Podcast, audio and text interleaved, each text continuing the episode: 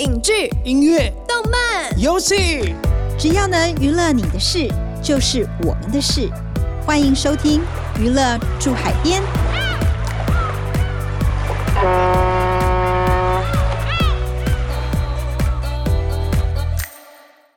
欢迎收听由静好听与静周刊共同制作播出的节目《娱乐住海边》。本集是由静好听与文策院携手策划。我是静周刊娱乐产业组副总编辑段子薇。韩流在海外风靡了十多年，近年呢，随着国际串流平台的普及，也扩大了韩国戏剧的收视群。串流平台 Netflix 功不可没。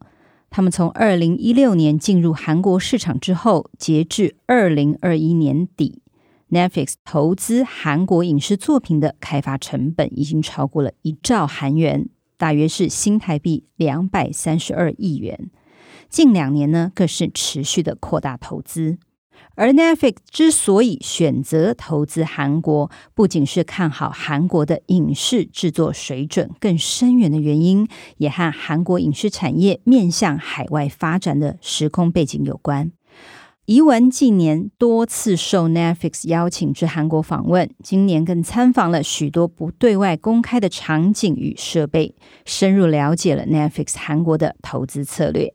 今天很开心能够邀请《镜周刊》娱乐产业组的主笔王一文来到现场，与关心韩国影视产业的听众分享他对韩国影视产业的观察与分析。我们先请怡文来跟大家分享一下韩国影视产业近几年面向海外发展的脉络。大家好，我是怡文。韩国积极将影视产业推广至国外，其实已经超过二十年的时间了。特别是从早期两千年左右的《火花》，到后来呃有《冬季恋歌》，到最近的《鱿鱼游戏》。那特别是这十年，韩国的收视成绩跟受欢迎的程度，在各国急速的成长，且日益普及化。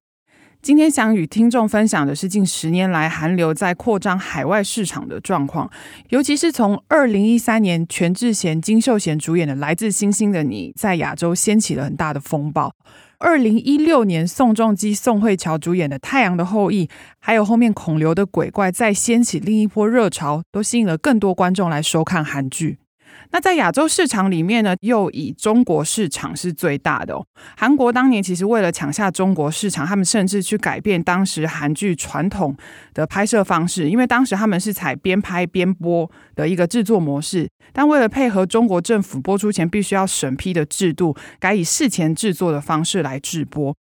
为了符合制度呢，韩国制作方他们必须提前拍完影片，那制作完成后再将袋子交给中国相关的单位进行审核哦。那如果在这中间审核有任何的意见啊，必须做修改的话，韩国制作方就必须修改到符合中国的法规为止，才能让这个影片上架。那完成的影片，他们拿到这个许可证之后，就会透过中国当地合法的平台，像是爱奇艺或是优酷等来上架播出。像是我们刚刚提到的《太阳的后裔》，还有其他像是韩版的《步步惊心》等剧，它就是采用这样子的模式。那这几部作品在播出后，在中国的市场也获得了好评跟回响，尤其是《太阳的后裔》，它获得了非常大的成功。那这样子的成功，其实原本应该是要助长这样子的合作模式的。不过，随着二零一六年韩国部署萨德系统的时候呢，因为引发了中国的不满，所以他们就启动了所谓的限韩令。在限韩令的状况之下，韩国的影视作品它没有办法输出中国，韩星也没有办法到中国当地举办任何见面会或是演唱会的活动，韩流输出中国之路受阻，所以他们也只能用其他的方法将市场转移到其他地区。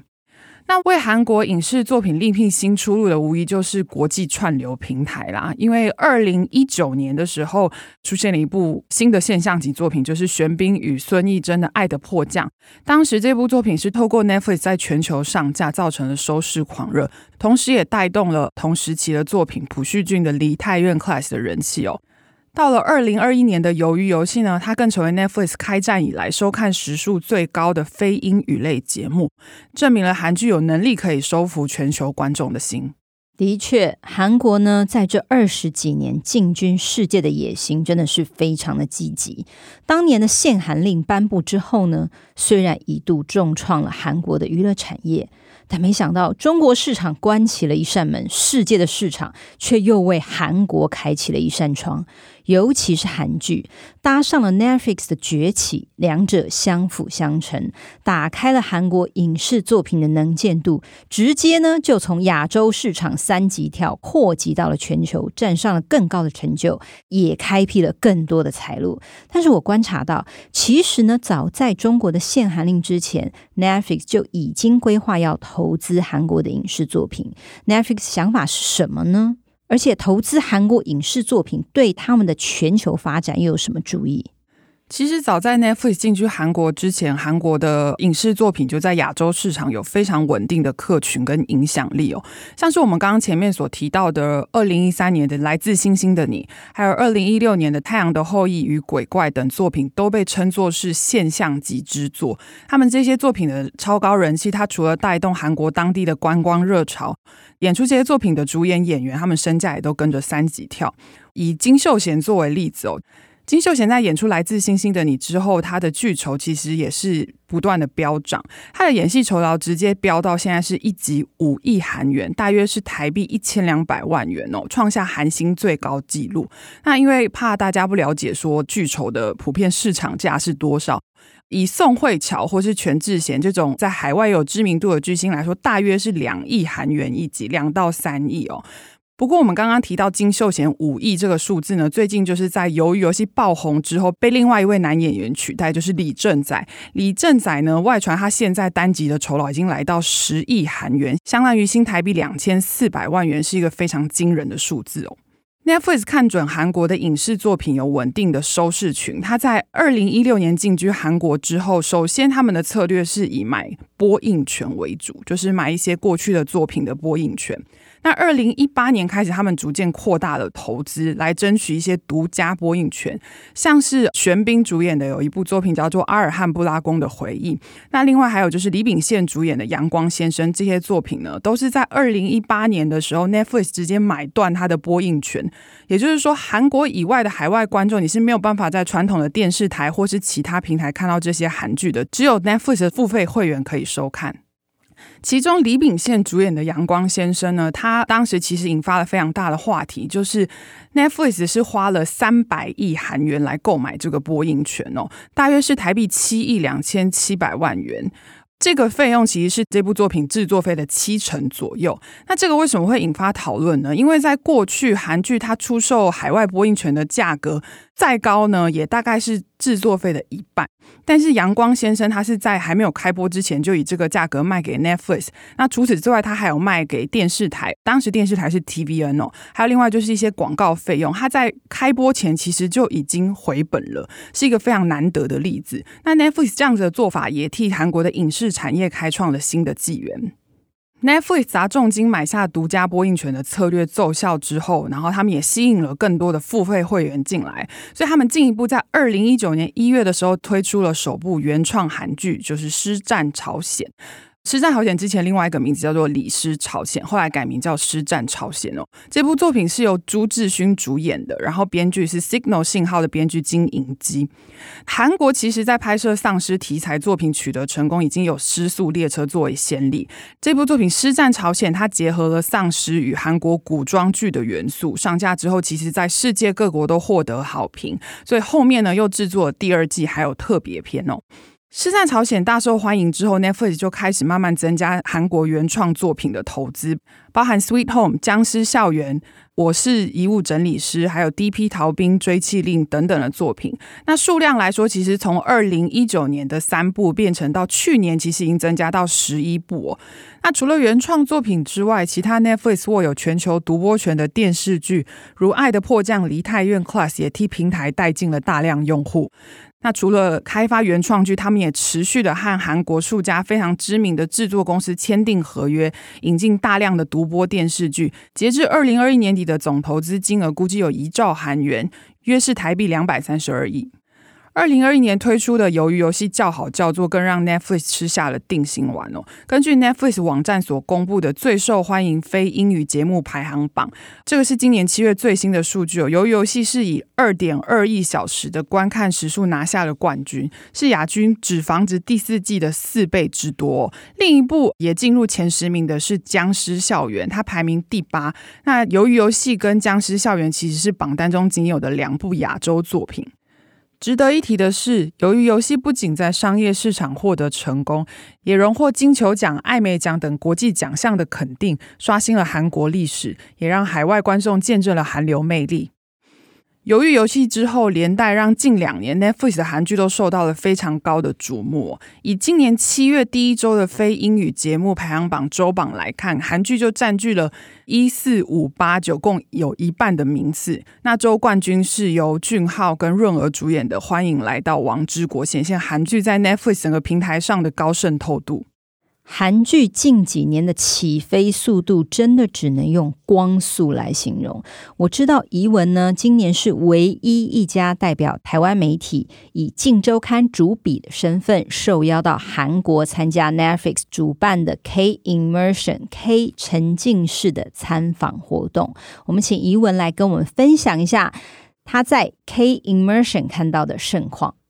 呃，这个 K Immersion 活动其实非常的有趣。我们除了去参访非常多 Netflix 合作的单位跟一些拍片现场之外呢，今年二月我们到韩国参与这个活动的时候，最特别是还有来自中南美洲的媒体与网红。我也利用这样子的机会和这些来自中南美洲的媒体聊天，那他们就有提到说，其实，在 Netflix 进到中南美洲市场之前呢，韩剧还是属于一个比较小众的喜好，但是在由于游戏走红之后，他们的周遭其实有更多人开始看韩剧哦。当时我们在 Netflix 的韩国办公室，他们的韩国内容副总裁姜东汉就有提到说，现在全球有六成的 Netflix 观众至少看过一档的韩国节目，那在拉丁美洲的话，它这个。比例甚至是更高，来到了八成五哦。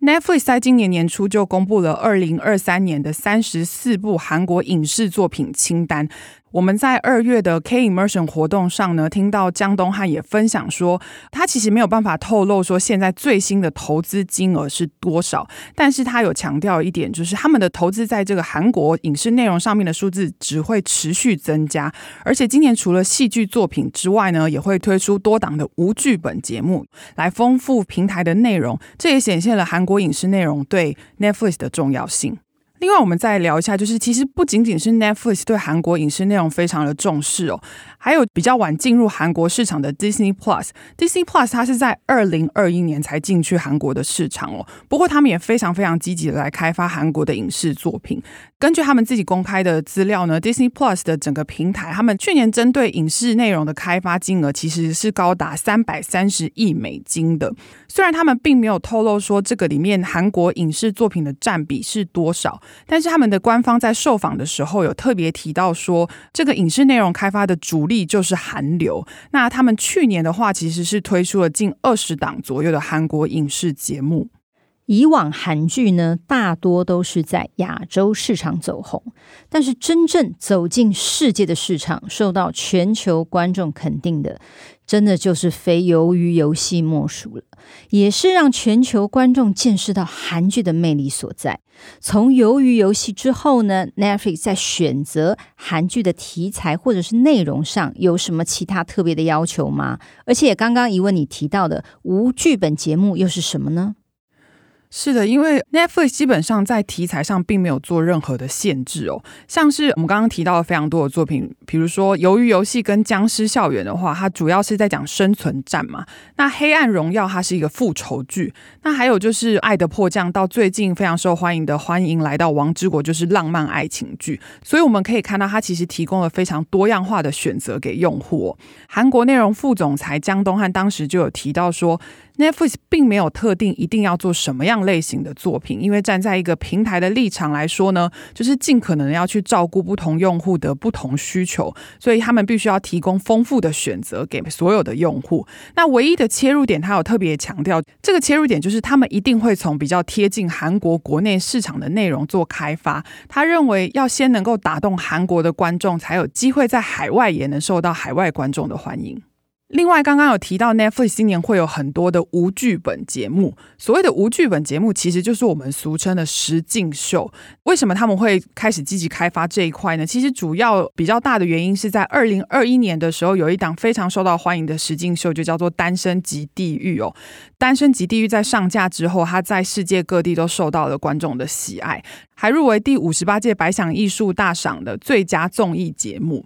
另外，还有今年一月上架的体能综艺节目《体能之巅百人大挑战》，也冲进了 Netflix Top Ten 的非英语节目冠军，这是替 Netflix 的实境秀写下了新纪录哦。所以他们今年就有提到说，会提供更多的实境节目来满足观众的需求，其中其实还有包含《单身即地狱》的第三季，还有其他的恋爱实境秀，另外就是还有丧尸实境秀、丧尸宇宙等等的节目要提供给观众。Netflix 在韩国扩大投资之后，韩剧不仅在串流平台的能见度与日俱增，也连带改变了韩国影视产业的传统生态。请怡文和听众朋友分析一下，国际平台在扩大投资韩剧之后呢，除了韩剧的传播影响力逐渐的打破国界，对于演员的知名度、编剧的生态，乃至于整体的影视产业，也带来了什么样的效应呢？最直接的效应当然就是制作费的提高啦。韩剧它本来就因为一波又一波的热潮，其实引来了各方的投资。那为了顾及品质，要找更厉害的卡司，它的制作费也是持续上升的。以往大家比较熟悉的一些比较大规模制作的韩剧，单集它的制作成本平均是差不多五亿韩元，大约一集是台币一千两百万元左右。不过现在基本上一集都是要台币五千万元起跳。那由于游戏的制作费更是惊人了，它一集约耗资。新台币七千万元左右来制作。除了制作费的提升之外呢，演员的知名度跟剧酬当然也是翻倍成长的哦。刚刚我们有提到说，今年最受到瞩目的当然就是《鱿鱼游戏》的主角李正宰。我们先来聊一下李正宰的知名度。李正宰他其实在演出《鱿鱼游戏》之前呢，他在韩国就是一位非常非常有名的影帝哦。在韩国国内，大家一定都认识这个人。不过因为《鱿鱼游戏》的关系，他的知名度已经扩展到了全世界。那比较新的消息就。就是《星际大战》的系列影集逝者也确定要请他演出。在《鱿鱼游戏》爆红之后啊，李正宰他其实到欧美各地出席颁奖典礼或是各式的活动的时候，很多好莱坞巨星都抢着要跟他拍照。从这样子的状况，其实不难理解他现在在海外的知名度是有多行的。那知名度的上涨，它当然就伴随着。巨酬的上涨啦，我们刚刚其实稍微有提到说，金秀贤当年他以五亿韩元约新台币一千两百万的价格，创下了业界最高的巨酬哦。不过，其实，在鱿鱼游戏确定要制作第二季之后呢，有消息就指出，李正宰的巨酬单集可能会破十亿韩元，不是十亿，是超过十亿哦，相当于新台币的两千四百万元，不仅是金秀贤的两倍以上的数字哦，也是韩剧史上最高的价格。那除了对演员之外呢，Netflix 其实也给编剧一个非常好的舞台哦。这边我们以《黑暗荣耀》的编剧金银淑来作为例子哦。如果是元老级的韩剧粉，一定认识金银淑，大家都称他为金编。为什么？因为他从早期的《巴黎恋人》到《秘密花园》、《继承者们》、《太阳的后裔》。阳光先生这些作品一定大家都听过，而且只要是他写的作品，都会写下一个收视神话哦。不过，其实他在二零二零年的时候踢到了铁板，他当年推出了《The King》永远的君主这一部连续剧，收视跟评价相对来说呢，跟先前的作品来相比呢，其实是比较差的。三年后，他首次携手 Netflix 打造原创剧《黑暗荣耀》，成功一雪前耻。因为当时《黑暗荣耀》上架后，冲进了 Netflix Top Ten 非英语节目冠军，也让金编的知名度享誉国际，成为了世界的金编。那因为刚刚有提到酬劳的部分呢、我这边也跟大家分享一下。其实 Netflix 在制作原创节目的时候，它并不会依据节目上架后的成效来发放额外的奖金哦。不过，鱿鱼游戏它创下了一个先例。鱿鱼游戏它的总制作费呢是新台币约六亿元哦。不过它上架之后却创下了大概四十倍以上的经济效益。后来就很多人问导演黄东赫说：“你现在是不是跟鱿鱼游戏的赢家一样有非常多的钱？”不过当时黄东赫就出来澄清说：“没有没有，因为他是依照合约去领酬劳的，他并没有领到额外的奖金。”但随着这部作品呢，他在海外得了非常多的奖项，然后他的效应也持续的发酵嘛，所以后来彭博社的报道就指出，Netflix 也破天荒的发了奖金给鱿鱼游戏的团队。韩剧带动的效益，尤其是影响力，其实超出了许多人的想象，是非常无远佛界的。这不光是卖出戏剧版权的收益，或者是演员和编剧的酬劳、观光收入而已，更深层的影响还包括文化软实力的输出。节目的最后，想请怡文聊聊。前面提到韩剧在全球的影响力与日俱增之外，是不是连带也改善了韩国国内的影视产业的环境呢？因为我们节目一开始的时候就有提到了，韩剧传统的制播方式都是边拍边播。为什么会边拍边播呢？因为制作单位会参考收视的状况或者是观众的反应，来找商品置入，好回收他们的制作成本。这就是。为什么我们经常会在韩剧里面看到主角啊，经常会喝些人参的萃取液啦，吃潜艇堡啦，抹保养品这些情节啊？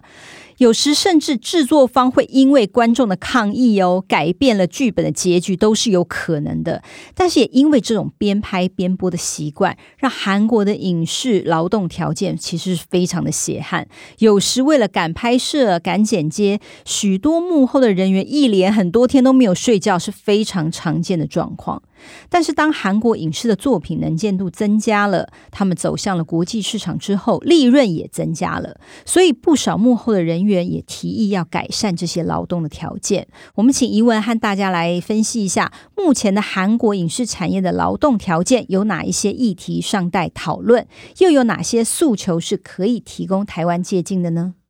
刚刚有提到韩剧的制作费跟演员剧酬上涨这件事情呢，其实它的影响是有好有坏的哦。首先，因为串流平台的兴起，近年有更多的资金可以投资在韩国的影视作品开发上面。但是电视台是属于传统媒体，但因为传统媒体近年的没落，他们无法提供相当的预算来制作高规格的作品哦，就会出现刚刚紫薇有提到说一些商品的置入，他们就必须用商品的置入方式来提高。制作费维持一定的制作规模，但是相对来说，他也可能会没有办法确保他的作品品质。譬如，他就会出现有观众来抗议说，这个商品置入太多了，影响到我的观剧感受。另一方面，演员酬劳的上涨呢，除了会让制作费持续的飙升之外，相对小规模的影视作品，像是独立制片等，他们就会面临没有演员愿意接演，或是只能使用新人、无名演员这样子的问题，势必会影响整个产业的发展哦。这里跟大家分享一个状况，像是宋仲基啊，宋仲基他因为《太阳的后裔》现在变成一个世界知名的韩流演员嘛，他的剧酬其实是一集差不多是三亿韩元左右。他现在的费用非常的高，大家就会觉得他可能没有办法演一些比较小规模的作品。但他今年其实一部电影叫做《霍乱》，他攻进了坎城影展哦。当时其实就有引发一个很热烈的话题，就是他其实是没有收取酬劳来演这部作品的。那他自己有提到说，因为他觉得。剧本很好，所以他愿意无酬演出。不过这样子的状况其实并不不是每一位演员或是经纪公司可以接受的。所以如果剧酬的问题没有办法改善的话，其实都会影响到整个产业的进化。另外，先前我在访问《模范计程车》的编剧吴尚浩的时候呢，他就有提到说，他希望韩剧的制作环境可以确立刚刚我们有提到的事前制作的这样子的体制哦。追韩剧比较久的剧迷一定知道，韩剧制作是以血汗工厂闻名的。直到近年，因为劳基法的修正，一直有在改善。那过去的韩剧，它主要配合电视台一周两集的播出，所以采用边拍边播的方式，就会出现刚刚有提到的工时超时。剧组过劳或是虎头蛇尾这样子的状况。不过，因为串流原创剧它必须因应全球用户的需求，它要做字幕的翻译。那像是 Netflix 的状况来说的话，Netflix 它是一次上架全集的作品，所以制作团队它势必得提早交出母带。相对来说，过去边拍边播的制作体制也自然就会遭到淘汰哦。不过，这样子超前部署的作业，它也伴随着成本、制作费变左右的环境的好坏。这边再跟大家介绍一个很好的例子哦，就是二零二零年的时候，有一部作品叫做《机智医生生活》。这部作品也是在 Netflix 有上架的一个电视剧。那这个作品是由《请回答》系列的导演申元浩所指导的。他是在《请回答》一九九七、一九八八等作品的成功之后，然后制播了这个《机智医生生活》。那他当时在制作《机智医生生活》的时候，他就改变了。刚刚我们所提到韩剧每周播两集，总集数至少十六集这样子的惯例哦。《机智医生生活》最特别的，它是一周一集，然后它总集数是十二集。那这样子的方式，它是想要拉高整个作品的完成度跟精致度。那过去韩剧他们通常是在开播前的一至两个月才开镜，那所以他就会不免说一定会拍到结局当周才拍完。不过申元浩在拍《机智医生生活》的时候，他提前了近半年来开工，并且在结局播出一个月前呢，就全数杀青，确保剧组的所有人员都有充裕的时间来投入制作。后来，《机智医生生活》在电视台播出之后，写下收视佳绩，更制播了第二季，更让人确信制作体制的重要性。那就我们了解，其实现在也有很多台湾的剧组是采边拍边播的方式来进行制作，所以《模范计程车》编剧吴尚浩所提到的事前制作这样子的体制，就蛮值得我们台湾影视产业来作为借鉴。虽然韩国演员不是每一位都像李正宰、金秀贤能有绝佳的天时地利人和际遇，写下了天价片酬，但看起来有知名度的韩国演员的平均片酬确实也都普遍提升不少。在 Netflix 的推波助澜下，韩国的影视制作环境条件呢也逐渐改善。但是要一下子完全的改变传统的制播方式，的确也是需要一段时间努力才可以改革成功。对照台湾的影视产业，同样因为 Netflix 等国际串流平台的加入，渐渐也改变了制作生态。除了提高了单集的制作成本，品质也提高了。即便无法完全复刻韩国的经验，但不论是整个制作的环境啊、题材的多样化啦，相较于过去的台湾影视作品，其实都有显著的进展跟多元化的表现。但同样的，幕后人员的劳动环境也存在着许多改善的空间。这部分呢，也让我们持续的关注下去。谢谢怡文今天精彩的分享。听完这一集的节目，不知道大家是不是更了解韩国影视产业的发展了呢？各位娱乐驻海边的听众朋友们，对于这集节目有什么样的心得回馈？欢迎留言和我们分享哦。我们下次见，拜拜，拜拜。感谢听众收听，也请持续锁定由静好听与静周刊共同制作播出的《娱乐驻海边》，我们下次见。想听爱听，就在静好听。